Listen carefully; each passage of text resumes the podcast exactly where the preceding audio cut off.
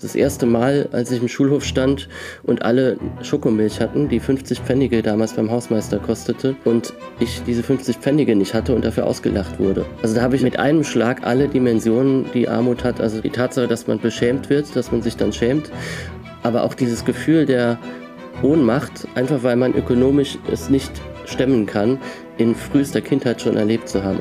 Sagt Christian Baron. Literaturen, ein Podcast von Cicero das Magazin für politische Kultur. Er schreibt über eine Welt, die die meisten seiner Leser wahrscheinlich nicht kennen.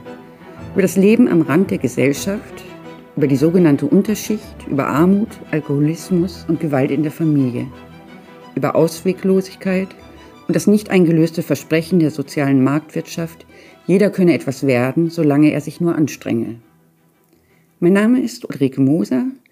Ich leite das Ressort Salon, die Kultur und die Wissenschaft beim Magazin Cicero und begrüße Sie zu Literaturen der Podcast. Mein heutiger Gast ist der Schriftsteller Christian Baron und er kennt die Welt, über die er schreibt, denn er ist selbst in einer proletarischen Familie in Kaiserslautern aufgewachsen. In seinem Buch Ein Mann seiner Klasse erzählt er die Geschichte seiner Kindheit, seines prügelnden und saufenden Vaters und seiner früh verstorbenen depressiven Mutter – erzählt er von Hunger, Entbehrung und Scham. Zuletzt ist ein Roman Schön ist die Nacht erschienen, in dem Baron dem Leben seiner beiden Großväter nachspürt, die beide auf ihre eigene Weise versuchen, ihrer Herkunft zu entkommen. Der eine durch Fleiß und Pflichtbewusstsein, der andere als Kleinkrimineller. Und die beide erkennen müssen, dass es keinen Ausweg aus ihrer Proletariermisere gibt. Mit Christian Baron möchte ich über seine Kindheit sprechen, über seine Bücher über die Frage, ob wir vielleicht zu viel über Identitätspolitik debattieren und zu wenig über soziale Ungleichheit und was es bedeutet, als einziger in der Familie Abitur gemacht und studiert zu haben und als Journalist und Schriftsteller in die Bildungselite aufgestiegen zu sein.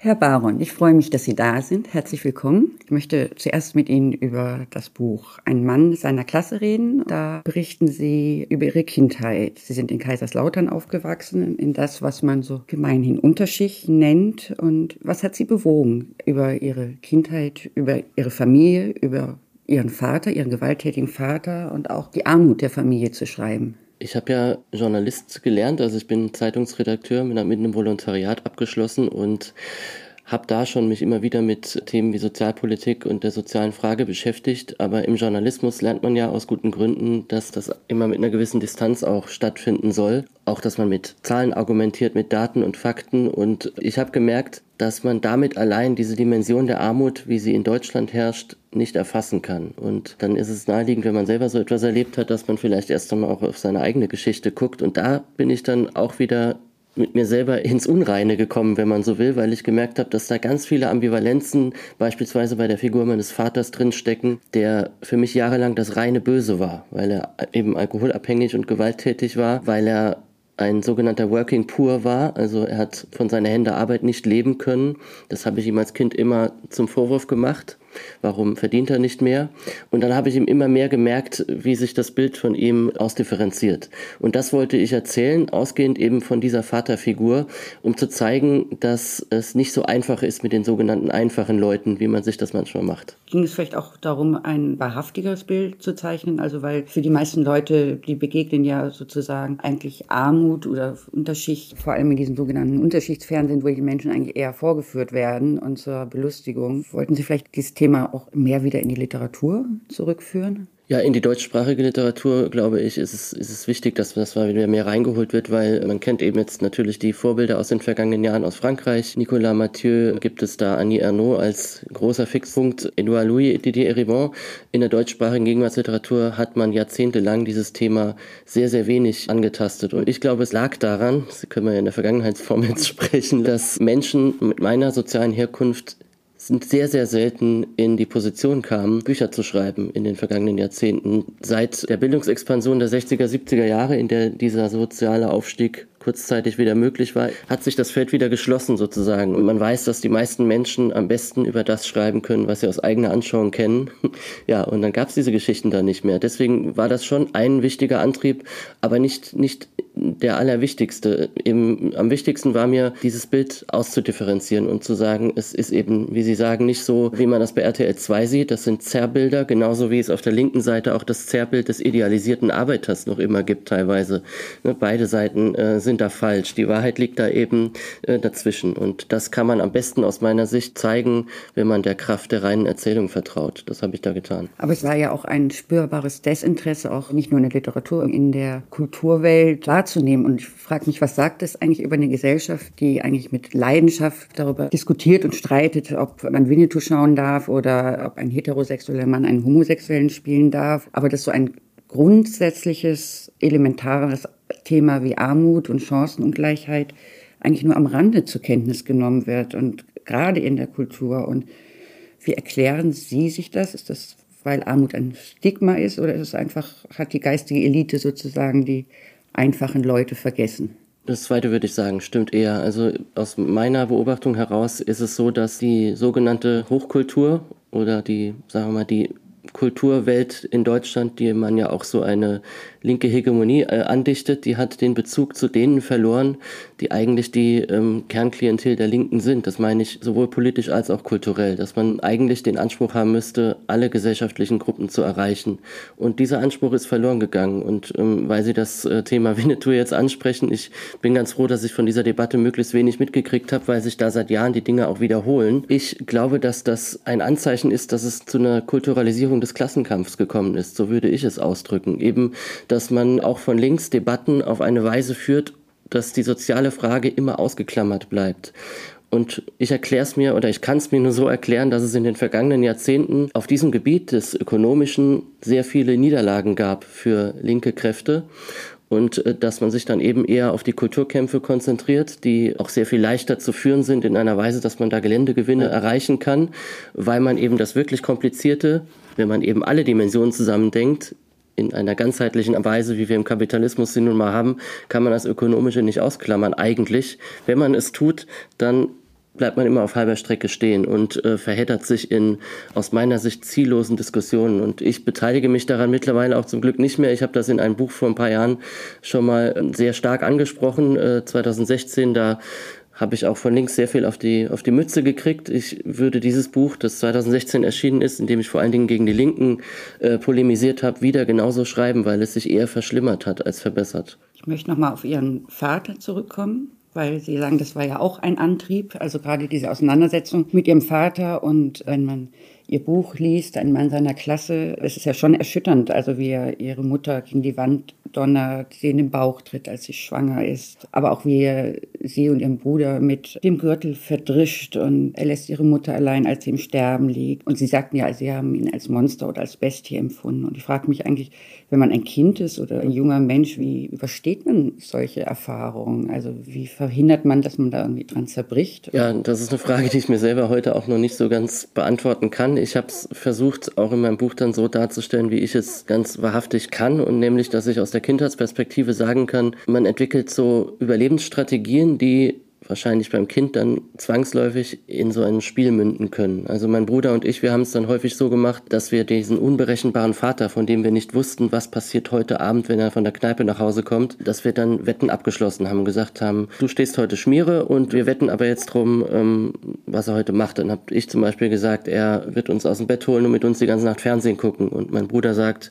nee, ich glaube, dass er zwei Teller gegen die Wand donnert. Und dann haben wir da so sehr genaue äh, Wettspiele gemacht und haben dann sozusagen sowas wie eine Angstlust empfunden. Diesen Begriff gibt es ja. Ich weiß sehr genau, wie, wie sich das anfühlt, eben aus dieser Kindheitserfahrung. Anders geht es nicht. Und genauso war es dann auch, wenn es darum ging, Mama zu beschützen zum Beispiel, dass es dann solche Dinge gab, dass wir uns gesagt haben, ich bin heute Jean-Claude Van Damme und du bist Jackie Chan zum Beispiel. Oder Bud Spencer und Terence Hill äh, müssen jetzt diesen Bösewicht, der gleich reinkommt, weghalten. Anders geht es, glaube ich, nicht. Und ich habe auch gemerkt, dass diese psychischen Belastungen, die natürlich auf so einer Kinderseele lasten, auch dadurch verarbeitet werden können, dass sie lange verdrängt bleiben. Ich habe nämlich viele Jahre lang gar nicht an solche Dinge gedacht. Ich hatte die abstrakten Dinge im Kopf. Dieser Vater, der hat halt gesoffen, der hat wenig Geld verdient, uns ging es nicht gut, aber diese konkreten Bilder, die habe ich mir erst wieder wirklich ja abrufen müssen. Ich musste sie aus einer Schublade ziehen und zwar im Gespräch mit meiner Familie zusammen. Da sind Dinge wieder hochgekommen, wo ich dachte, nee, ich, das dachte ich, hätte ich mir eingebildet, aber mein Bruder bestätigt, es hat wirklich so stattgefunden. Okay, dann kann ich es einbeziehen. Also sozusagen äh, Spiel und Verdrängung haben da, ähm, sind da ineinander geflossen. Ihr Vater hatte ja selbst einen gewalttätigen Vater, ihren Großvater. Und er hat sich ja immer wieder vorgenommen, genauso nicht zu werden und ähm, kein prügelnder Vater zu werden. Und Warum ist ihm das nicht gelungen? Also mein Vater ist ja gestorben, da war ich 18 Jahre alt, kurz vor Abitur. Ich denke ganz oft, dass ich ihm viele Fragen gerne noch stellen würde, wenn er heute noch leben würde. Und diese gehört äh, zu den allerwichtigsten. Warum ist dir das bitte nicht gelungen? Wie, wie kann das sein? Ich erkläre es mir eben so, dass wir, in das Buch heißt ja auch ein Mann seiner Klasse, nicht ohne Grund. Das ist ein mehrdeutiger Titel, der nicht nur auf die soziale Dimension der Klasse hindeutet, aber auch. Und es ist sozusagen der Versuch des Sohns, der Soziologie studiert hat, sich das irgendwie zu rationalisieren. Zu sagen, okay, ich muss, wenn ich mit dieser Sache klarkommen will, mit diesem Typen meinen Frieden irgendwann mal machen will, dann muss ich einen Weg finden, das auch analytisch zu betrachten mit einer gewissen Distanz. Und deswegen ist immer ganz klar, das war übrigens mein Bruder, der mir das erste Mal genau das gesagt hat, wie die Art und Weise, wie er aufgewachsen ist, er wurde nicht gerettet, zum Beispiel durch Tanten in der Kindheit, wie das bei meinem Bruder und bei mir der Fall war. Die jüngste Schwester meiner Mutter hat uns damals aufgenommen nach dem Tod meiner Mutter und wir sind dann in ein ganz anderes Umfeld gekommen. Wir waren immer noch relativ arm, aber wir haben Geborgenheit gehabt. Uns fehlte es in der Hinsicht an gar nichts. Wir waren unter der Obhut des Jugendamts, was sehr wichtig war.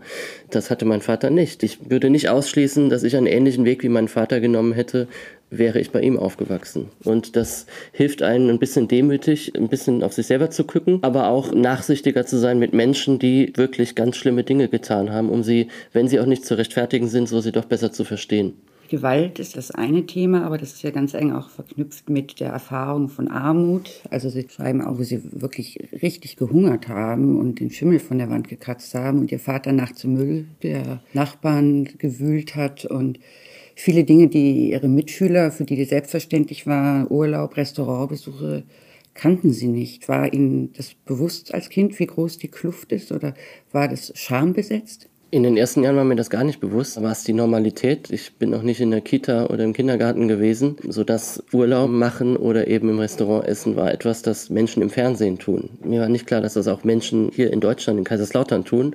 Das hat sich geändert, als ich in die Schule kam. Und da sind die Unterschiede mir ganz, ganz schnell sehr bewusst geworden. Das erste Mal, als ich im Schulhof stand und alle Schokomilch hatten, die 50 Pfennige damals beim Hausmeister kostete und ich diese 50 Pfennige nicht hatte und dafür ausgelacht wurde. Also da habe ich mit einem Schlag alle Dimensionen, die Armut hat, also die Tatsache, dass man beschämt wird, dass man sich dann schämt, aber auch dieses Gefühl der Ohnmacht, einfach weil man ökonomisch es nicht stemmen kann, in frühester Kindheit schon erlebt zu haben. Und das hat sich danach dann auch immer weiter fortgesetzt immer mit einer klaren Strategie, die beispielsweise meine Mutter auch vorgegeben hat.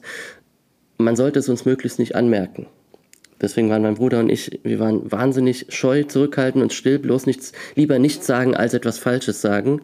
Und deswegen hat es auch einige Jahre gedauert, bis unsere Grundschullehrerin darauf kam, wie es wirklich bei uns zu Hause zugeht. Erstaunlich ist ja in ihrer Familie, also sowohl bei ihrem Vater als auch bei der Großvätergeneration beschreiben, dass sie ja trotzdem einen gewissen Stolz entwickelt haben. Also so diesen Stolz, es doch irgendwie hinzukriegen, wenn auch ganz schlecht, vor allem dieser Stolz, nicht zum Amt zu gehen. Und wäre es nicht einfacher gewesen, vielleicht doch mal Hilfe zu nutzen? Woher kommt dieser Stolz? Ja, Sie sprechen das, glaube ich, schon richtig an, dass dieser Stolz natürlich auch zwei Seiten hat. Also eine sehr gute, dass man so etwas wie Selbstachtung haben kann, aber auf der anderen Seite dieses Beispiel, das Sie gesagt haben, das im Buch auch vorkommt, mit der Armut bis hin zum Schimmel von der Wand kratzen, das ist ja etwas, das von der rein rechtlichen Situation in einem Land wie Deutschland nicht nötig wäre, weil es beispielsweise zum damaligen Zeitpunkt noch viel leichter war als heute, Sozialhilfe zu beantragen. Es gab diese Hartz-IV-Sanktionen noch nicht.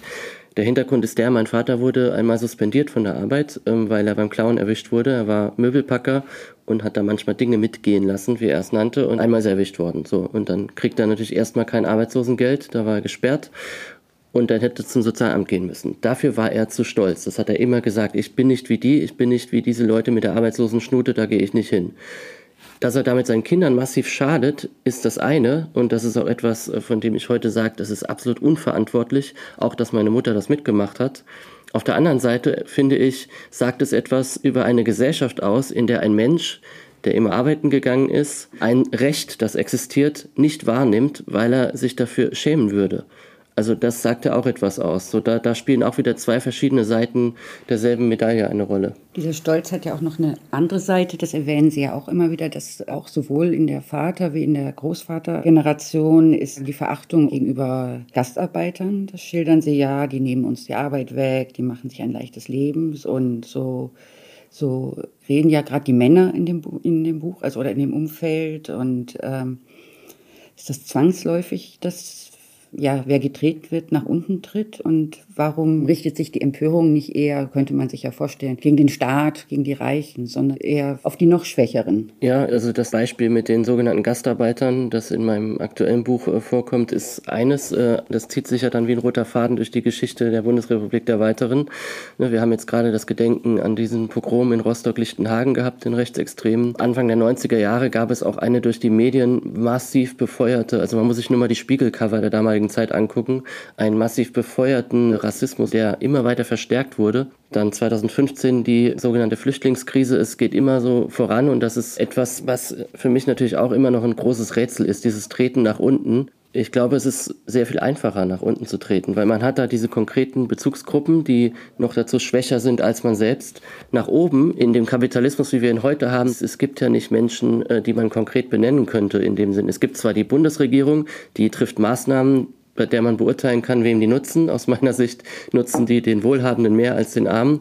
Aber das ist auch schon zu abstrakt vielleicht. Ne? Also dann gibt es eben die Leute, die nach oben gucken, sind dann eben dann eher so Verschwörungsideologen, die sagen, Bill Gates ist das Übel, was natürlich ähm, in eigentlich jeder Hinsicht Quatsch ist, aber es ist eben leider der einzige Weg im Augenblick. Man bräuchte dann eben konkretere, ähm, konkretere Bezugspunkte. Und aus meiner Sicht wäre es die Aufgabe der Politik, das aufzufangen und zu sagen, hier, die und die Maßnahmen könnten wir treffen, um eine Umverteilung von oben nach unten stattfinden zu lassen ohne dass man jetzt in so ein verschwörungsideologisches Bashing von bestimmten Personen gehen müsste.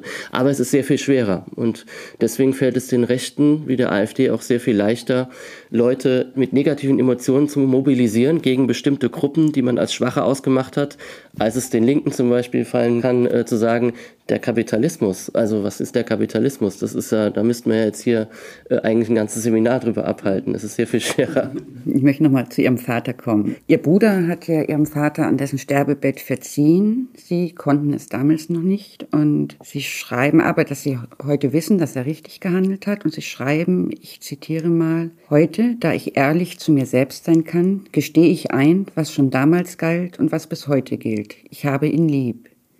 Wie ist Ihnen das gelungen, trotz Schläge, trotz Demütigung zu sagen, ich habe ihn lieb? Ja, vor ein paar Jahren wäre mir das auch noch nicht gelungen. Es war sehr viel Selbstreflexion und wirklich viel, viel Gesprächstherapie in der eigenen Familie nötig. Also da gibt es verschiedene Positionen. Meine, meine Tante, die Schwester meiner Mutter, die ich schon ansprach, die ein sehr unversöhnliches Bild von meinem Vater hat, das hat sie uns auch immer weitergegeben und das ist auch für mich absolut nachvollziehbar. Und dass ich, das habe ich auch übernommen und dass sich das gelöst hat, verdanke ich eben vor allen Dingen meinem Bruder, der immer, wenn wir über meinen Vater doch mal gesprochen haben, das war dann eben in den Jahren, in denen ich an dem Buch gearbeitet habe, doch viel, viel mehr, da hat er mir ein so differenziertes Bild gegeben, indem er mich immer wieder auch darauf gestoßen hat, was positiv war, nämlich, dass es, wir nennen das dann die Oasen des Glücks, die es in dieser verwüsteten Kindheit eben doch gab.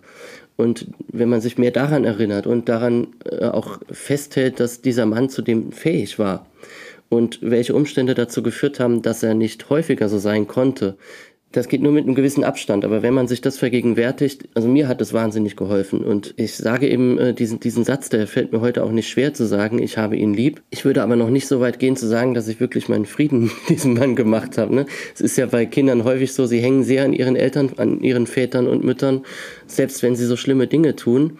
Und das ist interessant für mich zu beobachten, dass ich jetzt heute, wo ich äh, schon lange erwachsen bin, immer noch die Sache so sehen kann oder jetzt erstmal überhaupt in die Lage gekommen bin, diesen Satz auszusprechen. Ihm gegenüber habe ich das ja niemals gesagt. Also in meiner Kindheit ist dieser Satz ihm gegenüber nie gefallen. Das war jetzt das Buch Ein Mann seiner Klasse, ist ja, da steht der Vater im Vordergrund und natürlich Sie als Kinder und, und die Mutter und ähm, Warum haben Sie sich nach diesem Buch entschieden, einen Roman über Ihre beiden Großväter zu schreiben? Ein Roman, der in den 70er Jahren spielt. Und was hat Sie daran gereizt, also dieses biografische fortzuführen, aber natürlich, weil sie nicht mehr leben, als Roman? Also gar nicht in allererster Linie dieses Persönliche zu sagen, ich will jetzt mal, wie alles begann, rauskriegen, sondern mich hat die Zeit fasziniert, weil ich immer wieder auch, äh, wenn ich mit meinen linken Freunden im Gespräch bin, kommt es immer wieder mal vor, dass Leute sagen, ja, damals so war der Sozialstaat noch so, wie er sein muss. Und ich wollte mal rauskriegen, stimmt das eigentlich so? Und dann ist mir aufgefallen, dass auch das ein Bild ist, das ein bisschen zu nostalgisch ist von heute aus gesehen. Vor allen Dingen, wenn man es aus einer bestimmten Perspektive betrachtet, nämlich aus der Perspektive derer, die nicht von diesem sogenannten Wirtschaftswunder profitiert haben. Da gab es nämlich so einige und es waren nicht nur die sogenannten Gastarbeiter, sondern eben auch Leute wie meine Großeltern, meine Großväter. Und diese Geschichte zu erzählen war für mich reizvoll, dann auch nochmal, weil meine Großväter sehr unterschiedliche Typen waren, die in ihren Zielen vereint waren, nach oben kommen. Dieses Versprechen, das in der frühen Bundesrepublik ja der Kit dieser Gesellschaft schon war, ähm, wenn du dich nur genug anstrengst, dann schaffst du es schon. Und der eine, mein Großvater mütterlicherseits, der hier zur literarischen Figur Willi geworden ist, der glaubt daran und will anständig sein, auch so ein Begriff, der ja durchaus NS belastet ist, aber äh, dann in der Bundesrepublik von vielen positiv gewendet wurde. Und der andere, der auf der mein Großvater väterlicherseits beruht, der ganz anders drauf ist. Er glaubt, er hätte alles schon begriffen, er weiß, wie der Laden läuft. Aus eigener Kraft ist noch niemand reich geworden und man muss sich halt schon zu helfen wissen. Und diese Charaktere prallen eben aufeinander und ähm, ja, nimmt das Unheil nimmt dann seinen Lauf. Trotzdem Aufstiegs- und Wohlstandsversprechen aus dem Milieu ihrer Herkunft können sie sich nicht lösen. Es gibt tatsächlich offenbar keinen Ausweg zu dieser Zeit für sie. Ja, sie stehen sich natürlich in vielerlei Hinsicht auch selber im Weg, aber man merkt an bestimmten Wegscheiden immer wieder, wie ihnen aber auch wirklich die Steine im Weg liegen. Und das, das ist eine unglaublich reizvolle Kombination gewesen für mich, weil ich selber auch wahnsinnig viel dann nochmal dazugelernt habe. Als jemand, der, ne, ich habe schon erwähnt, Soziologie studiert hat, da denkt man immer, man hätte diese Gesellschaft begriffen. Aber wenn man sich dann wirklich mal intensiv, ganz konkret mit solchen Geschichten beschäftigt, sie literarisch ausarbeitet, dann merkt man, dass ganz, ganz viele Dinge noch verborgene Wahrheiten in sich tragen. Und eine ist eben, dass äh, die Klassengesellschaft Bundesrepublik in ihrer Grundstruktur damals schon genauso funktioniert hat wie heute, aber dass es da eben immer wieder Bereiche gibt, in denen man Überraschendes erfährt. Eben auch, dass die Geschlechterverhältnisse damals ganz neu ausgehandelt wurden schon. Also viele Debatten, die wir von heute kennen, die haben damals auch schon stattgefunden und zwar nicht nur in den sogenannten 68er Bürgershaushalten, sondern auch in den Familien meiner Arbeiterväter. Also es stehen zwar die beiden Männer im Vordergrund, aber deren Frauen sind permanent getrieben von diesem Wunsch, autonom zu sein, Freiheit zu leben und sich von diesem Patriarchat zu lösen, das damals noch sehr starr war. Insofern hat man so einen eigentlich desillusionierten Blick auf die frühere Klassengesellschaft, hat doch immer wieder auch sehr beglückende Momente, die, wo man denkt, ah toll, früher war bei weitem nicht alles besser, aber es war auch nun wirklich nicht alles so schlecht, wie man denkt. Sie selbst haben ja Abitur gemacht, studiert, sind Journalist geworden, aber eben auch, oder vielleicht gerade weil Sie ja Unterstützung hatten. Ne? Sie hat durch Ihre Tante, wie sagten, das Jugendamt. Und wo ist denn die Stelle, wo sortiert wird, endgültig, wer sozusagen den Weg nach oben nehmen kann? Ist das, ist das die Schule, wo sich die Wege trennen oder die Kluft so tief verfestigt wird? Also ich persönlich habe Schule als Ort mit zwei Seiten empfunden. In allererster Linie habe ich es als Ort der Elimination erlebt. Ich kann es nicht anders ausdrücken wenn Zehnjährigen, und in Berlin ist es zum Glück äh, ein, zwei Jahre später, aber das ist für mich auch noch nicht genug. Also wenn Zehnjährige sich entscheiden sollen, auf welche Schulform sie gehen. Das Gymnasium, Realschule, Hauptschule war das damals in den 90ern.